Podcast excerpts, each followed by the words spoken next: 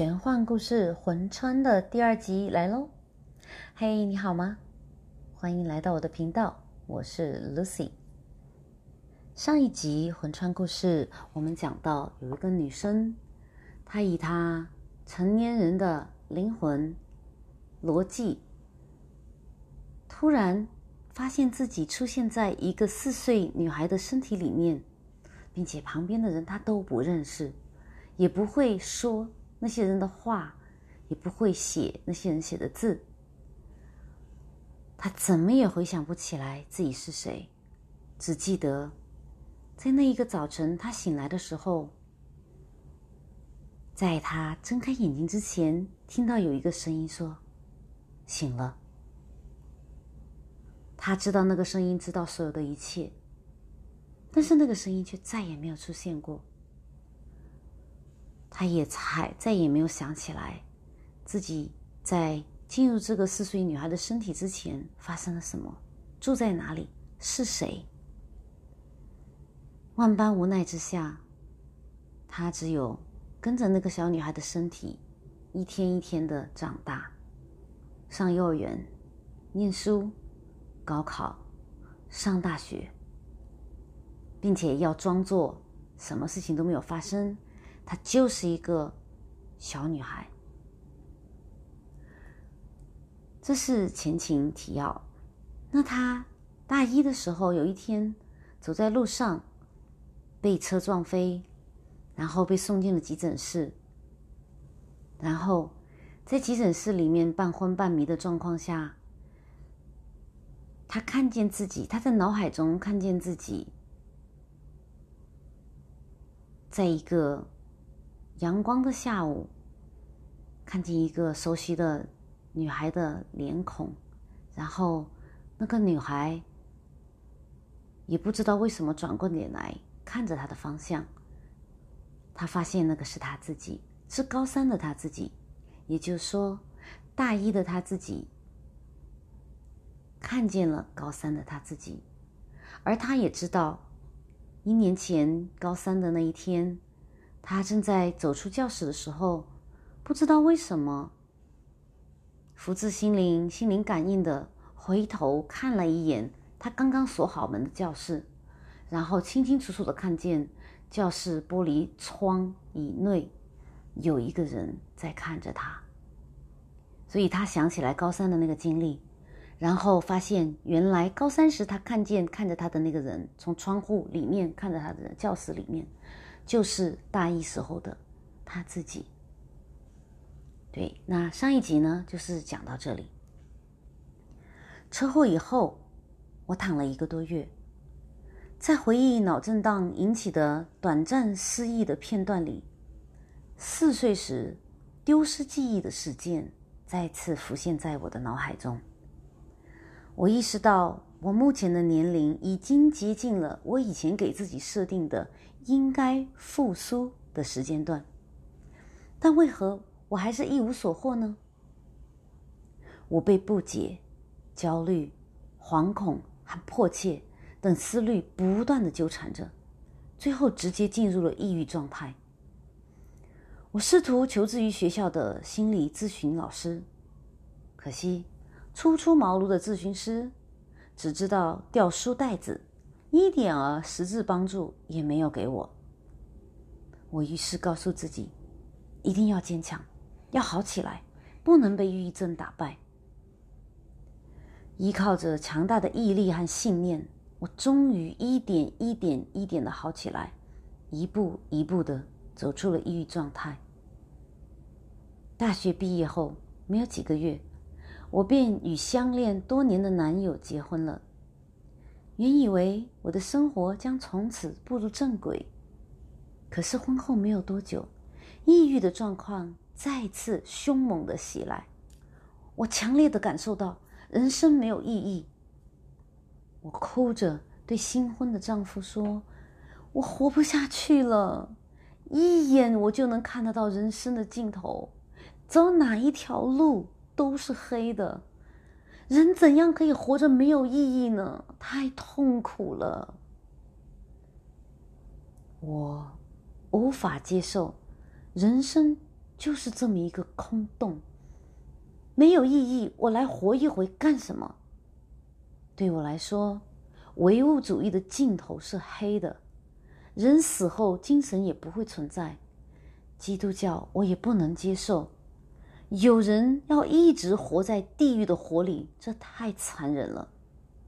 按照物理，宇宙正在膨胀，但是如果有一天它开始坍缩，回到大爆炸的源头，那我们的精神力量能够穿越呢？如果不能，那做一个好人又有什么意义？当时我先生的神情基本上就说：“你是不是吃的太饱了，宝宝？你能醒醒吗？”在大约二十五岁的时候，我终于有机会接触到大乘正信佛法。一听便深信，我是这么告诉我当时迷惑不解甚至发怒的先生的。只有通过轮回的理论，我才觉得死亡的前头不再是一片黑暗，有光在那里。假设，假设佛教是真的，我跟着做了，那我就可以抓住这个光，就可以解脱了。假设佛教不是真的。反正也是虚无，我也没什么好失去的。但如果这理论是真的呢？我又没有做呢，那问题不就大了？就在我差不多要放弃寻找我到底是谁，在我四岁的时候，曾在虚空里对我说话，在一次艰深又深刻的回顾之后，我的佛学师父。对我说：“那个声音就是你，其实就是你自己，只是他不该，你不该在那个时候用那样的方式醒来罢了。”谜题终于解开，我终于知道怎么去认识这个世界，去信，去实践，这就是我的最优解。在一次冥想共修后。在同伴的帮助下，我终于确认，原来四岁那天叫醒我的，是我的高我。那天在负面的定向攻击之后，我的记忆和能力被封印，高我和守护灵的对话被提前醒来的我听到，变成了我二十多年来的一个谜团。其实所谓迷信。可能只是目前狭隘的科学无法解释的东西罢了，所以，请不要太相信你眼前这固化的世界。固化，就是我经常在节目里面托提到的《骇客帝国》（Matrix） 城市 （Program） 固化 （Conditioned） 之后，我发现了宗教的脑控。又花了很多力气从宗教的控制中走出来，走向更深的灵性觉醒。宇宙是如此浩瀚，我坚信必定是有人（打引号的）与我与我们同行，就是人就是 being somebody some existence。在经历了这许许多多的。超自然生活体验之后，我意识到，对于灵性层面的兴趣与追求是我今后的必然选择。唯物哲学体系的知识无法完全满足我对自身经历的解释，转向宗教是我最触手可及的起点。我的母亲出自于天主教徒家庭，所以我很小就有机会翻阅圣经。神乎其神的《创世纪》和《列王记》之后，我一直疑惑：为什么新约里翻来覆去的在说一个事情——耶稣的受定与复活？为什么罪人将生永远生活在火湖里，而得胜者可以永远生活在天堂？这样永恒又残忍的设定，我直觉的排斥。因此。天主教和基督教错失了成为我启蒙宗教的机会。而佛教的十八层地狱和阎王小鬼的恐怖设置，动辄千百倍的业力惩罚。道教对于各种神、鬼、仙的驱使和镇压，都仿佛对我在说：“这个人间呐，就是这么可怕，这么危险。你若一不小心，就会万劫不复，就会受到惩罚。”可以说，没有一个宗教能让我觉得是可以安全进入的。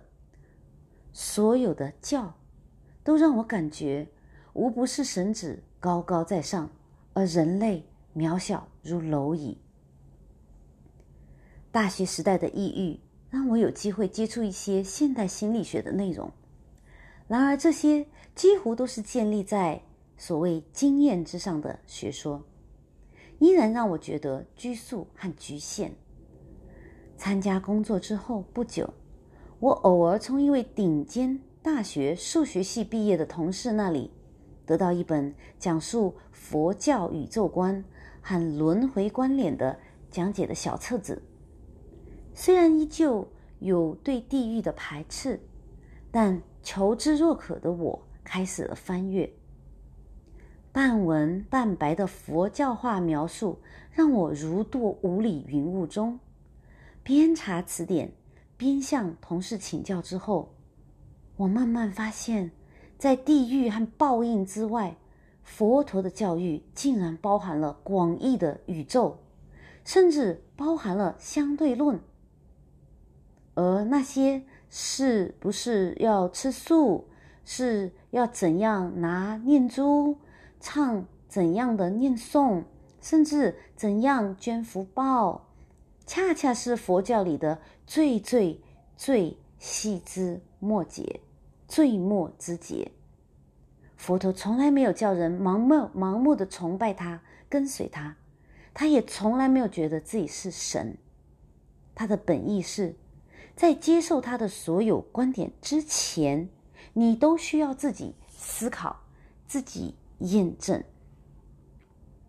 他自己只是一位觉悟者，而这个觉悟的可能存在于每一个有情的身上。也可以说，他觉得每一个意识都有觉悟后回归本源的可能。哈，现代人啊，买椟还珠果然是常规操作。好，这里呢，我讲一下我的理解。就是说，他之前就是接触佛教，就是我们世俗化的佛教的时候，那就是不外乎念经、放生、许愿、烧香，然后吃素，然后嗯，不做这些事，去做错事情的话，行差踏错的话呢，就会有业力的积累，然后积累的太多的话呢，就会被下油锅，被锯子拉开。等等等等的，这非常的束缚，非常的恐怖，他就觉得不喜欢。然后呢，圣经里面又讲啊，受受耶稣受难跟复活，然后你一定要不也是要做一个好人。你要是做罪人的话，也是按照你的罪力，你就会跌入地狱。然后呢，就是在火湖里面烧，只有好的人，完全好的人。能够永远生活在天堂里，而且天堂的门还是窄的，这就是又又永恒又二元对立。其实这个永恒，他讲的是二元对立，而且非常的残忍。那他就非常的排斥，包括什么阎王啊、小鬼呀、嗯，道教的仙佛啊之类的，可以可以可以对仙跟佛之间会有打杀呀，那些都在对他说：“哎呀，一不小心就万劫不复，就惨了，对不对？”所以说。不都不敢进入，因为你信则灵嘛，信哲林。那你进入了一个这样的信仰体系以后，万一做错一点怎么办？或者万一不小心踩到一只蚂蚁，你你怎么办？我打死咬自己的蚊子怎么办？都是很恐怖的。所以神明都是在那里高高在上的判断你，judge 你，你只是非常的痛苦，非常的害怕，生活在恐惧里，不停的要去做这种二元极端的二元。思维的这种事情，就是他不所他所不喜欢的。那他有一次呢，在工作的那个场所，有一位朋友，有一位同事，给他一个讲佛教的小册子。他经过研读之后，因为是半文半白的，哎，所以就不是讲的很直白的那种哈。你要下地狱，你不这样你就要下地狱，你只有那样你才能上天堂，没有那么二元对立。因为大家都是喜欢奶头乐的，就是怎么简单怎么来，就以讹传讹，可能很厉害。那如果引用原文的话，无论是圣经还是佛经还是道德经，引用原文的话，而且是不要掐头去尾的引用的话，那愿意去看原原文，以及不懂的地方去查资料、词典、问人、百度、谷歌。维基百科等等的话，甚至于你去查看这些东西，在西方的教材里面，用英文、用法文、用德文、用希腊文是怎么写的？如果你懂得这些文字的话，你就会得到更加立体、更加还原真实的。哎，还有日文，更加还原真实的这个东西到底在讲什么？那他就发现，原来佛教的教义是有那么的宽广，而且是那么的不高高在上。连佛教的佛佛陀释迦牟尼先生，他也是在说啊，你跟我是一样的，你可以学得懂这些道理，但是你自己只有自己去体认、体认，用你的身体去验证之后，你才能够真正的懂得我在讲什么，你才能够成为一个觉悟者。你是可以从觉悟以后回归本源的。所以他最后说：“现代人啊，买椟还珠，就是说拿到了一些最没有价值的什么，呃，吃素啊、放生啊、念经啊、不要做坏事啊、要要下地狱啊，这种事情是最小、最小、最细枝末节的东西，最不重要的东西。更重要的是要意识到，人人众生具具有佛性，本自具具足，都可以成佛，但是要经过自己自己的。”艰苦的努力，一直要到体证为止。你学再多的知识，考再多的证书，然后倒背如流都可以，你不能够体证这件事情，你就是做不到。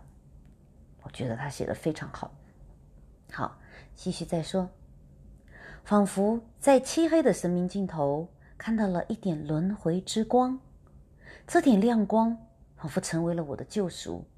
我立刻化身为一枚狂热的佛教徒，怀着好东西必须与自己在乎的人分享的心情，整整一年，我都在向身边的亲朋好友强行推荐佛教教义和佛教的各种修行仪轨，直到我的师兄兼同事忍无可忍的委婉提醒我，我当时最好的朋友也已经默默的躲着我了，我恍然。原来灵性追求并不是每个人都渴求的东西，也不是好东西就一定会有人来欣赏。我开始明白什么叫做佛度有缘人，懂得不强迫和真正尊重他人。好，这一段呢，我也来跟大家分享一下我的读后感。对，那这位师姐她讲的跟我真的。跟我的经历就特别有认同感。我知道这些事情的时候，我非常喜欢跟人分享。那有时候人家是很礼貌的说：“哎，好有意思哦，哇，你懂了那么多哦，你念的是什么书啊？哦，你怎么做的呀？”但是更多的时候，或者是越来越，大家就不喜欢谈这种东西。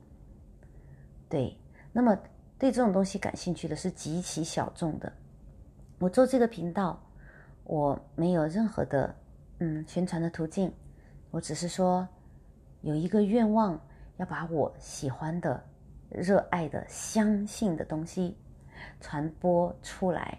至于谁能够听到，谁不能听到，真的这些都是冥冥之中自有安排。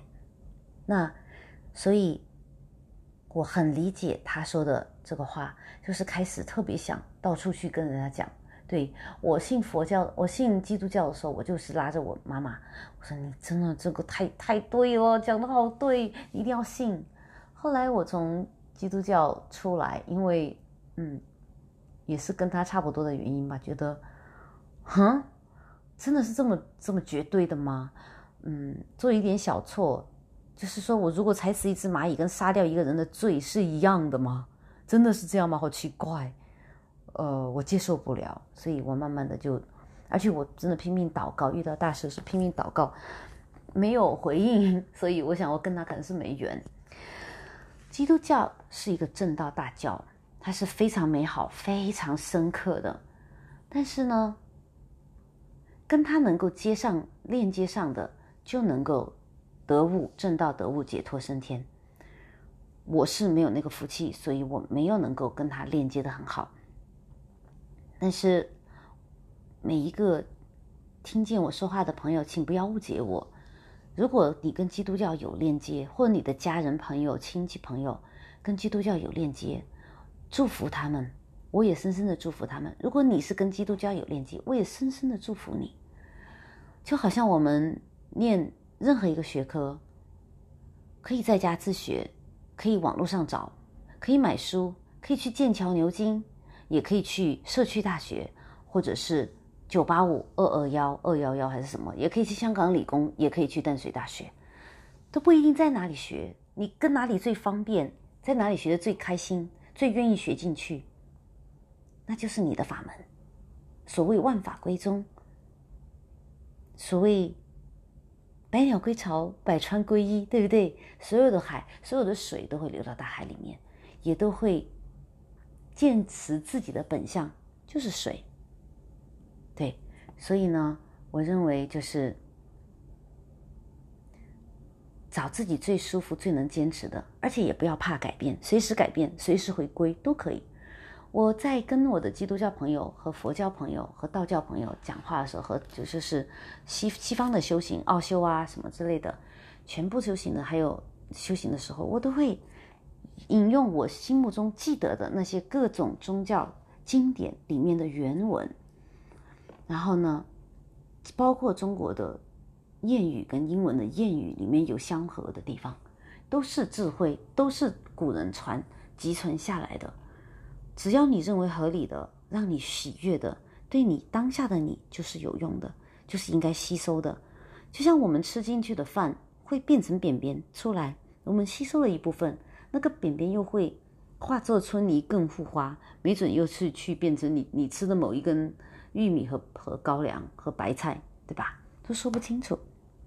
那灵性追求，并不是每个人都渴求的东西，和每一个法门都可能是适合你的，也都可能不是适合你的。我们追求不需要强迫别人也跟我们一起追求和喜欢。我们追求不一定是说我接触的第一个就必须是符合我的那一个，我不能够叛变他，叛变他我就会遭到惩罚。这些都是完全没有必要去有局限性的，就好像，呃，我父母的那个年代，他们就是说，好像相亲不能相太多次，那超过几次的话，人家就会觉得你这个人不正经，或者是呃水性杨花，或者是啊根本就没有 commitment，就不是想定下心来好好过日子那种。那我们现在这个时代，可能相亲就是网络上找嘛，可能相亲一百个也还没有找到。都可能的，所以怎样舒服怎样来。如果你没有准备好要修行，你只是觉得啊，Lucy，你又在想玄幻故事，好吵，好讨厌哦，好好蠢啊，你都没有关系的。因为我也曾经嘲笑过基督教，然后变成一个虔诚的基督教徒。我也曾经虔诚的信过佛教，后来又觉得这些仪轨、这些买鱼放生真的是很无语，对不对？我们都是不断的在打破自己。又把自己聚拢，再打破，再聚拢，这是一个清除小我、清除 ego 的过程，是必要的。看山是山，看水是水，变成看山不是山，看水不是水，再变成看山还是山，看水还是水。这些东西就像佛陀讲的，你必须要去自己深刻的体验、体认。最后才能够有得着，别人没有准备好，尊重别人；自己没有准备好，爱惜自己，不强迫，不快一步，也不慢一步，做刚刚好的自己。好，那我继续讲这个故事。我徘徊在出世和入世的抉择当口。出世呢，就是啊，去做一个专业的修行人；入世呢，就是做一个世俗俗世世俗的人。皈依师对我说：“在家就好好的在家，生个孩子，好好的生活吧。要尊重你的家人，你现在的缘。修行不一定是要剃头发出家的，生活中处处都可以是修行。”于是，我静下心来听师父的话，好好过日子。等到安心的生下生下孩子，成为母亲之后。我更是从新生命的到来中学到了谅解和无条件的爱。忙忙碌碌的生活让我暂时放下了佛教的修行。这里的修行是打引号的意思，就是说，那种按照仪规的那种修行，他是放下了。但是按照那个皈依师的说法来说，其实生活处处都是修行。这个也是我从小到大的体悟，就是每一步我都要想好了再去做。想来我从小就是一个观察者，只是那是自然生发的一个一个感受。观察者是一种非常美好的、非常美好的生活信念。我记得小学的时候，我的老师就是跟我的父母讲说，这个小小孩子功课非常好，然后各方面发展也很全面，然后道德品质啊，呃，课课外的那些东西啊，都是非常的好。唯一不好就是他很慢。我一直，这一直是我一个心结，就是我为什么不像别的小朋友一样啊，可以快起来，雷厉风行起来？为什么老师说我很慢？其实我功课里面写写写写功课比较快，写卷子特别快，然后读书特别的快，我比我当家大学教师、大学教授的爸爸要快，真的是三倍。到九倍那么快，我们一起念书的话，你同一同念一本书的话，因为我很喜欢有跟大人一起念书嘛。我小学的时候，那个老师已经跟我说，他说真的，我念的书都没有你念的多，所以我学习东西、念书都是念得很好的。包括跟小朋友玩玩游戏，我看一看我就能就能会就能 join 他们自己在别的地方学来的游戏，对不对？可是老师认为我很慢，我不知道。哪里是很慢？可能就是我做 decision 下下做 decision 会可能是慢吧。现在想起来，那就是我在做观察者，我在想好我到底要做什么，我应该做什么样的 decision。所以我从来不做错事情。老师给我的评语，也就是说你不会错，你不会做错。即使别的小朋友有去告状说啊我怎么 Lucy 怎么怎么样，他就会说。Are you kidding me? Lucy 不会错的，他不会做错的判断。所以啊，那他就说，老他的老师，他的皈依师跟他讲，人生处处都是在修行。那他在忙碌照顾小孩子的过程中间，暂时的放弃了他认为的修行，就是放弃了吃素啊、念经啊这种仪规性的东西。有一天，我认识的一个朋友。一个对灵性问题绝缘的朋友突然找上门来，执着的要我去参加一个他推崇备至的脉轮灵修课。我好诧异，到底是什么让他这棵铁树开了花？我带着怀疑与探索的心态，与他一起去了拜伦灵修的课堂。没想到这次极其简单的心轮激活课，让我。在冥冥想中，直接看到了我的心轮是如何打开的。四周汇集起的能量，仿佛从心轮处延伸出了一根管道，直接连上了浩瀚宇宙尽头的心门。我看到深重的心门那头，有带着翅膀的重重人影，似乎在召唤着我回归。我震撼了。从那以后，我第一次知道了“星际种子”这个名称，知道了原来真的有高维的存在，真的是有天使带着使命投身在这个人间，也知道了地球竟然是有整体升维的大计划。好，那这就是第二集。第二集我觉得真的是超棒的，对不对？他是一个多么真实的人，经历了各种的宗教，而且是他自己去找的，然后回归家庭，然后在放把他的心跟着小孩子的成长放开了以后，不再执着以后，反而在一个新的机会链接到他，并且他链接到了这个世界更广阔的范围的知识或者是真相。我非常的喜欢，我希望你也喜欢。那么接下来呢，我会用第三集的时间给你介绍最后他的故事，从二零一六年到现在的故事非常短哦，只是五年。像前面他是大概是四岁到二三十岁这样子。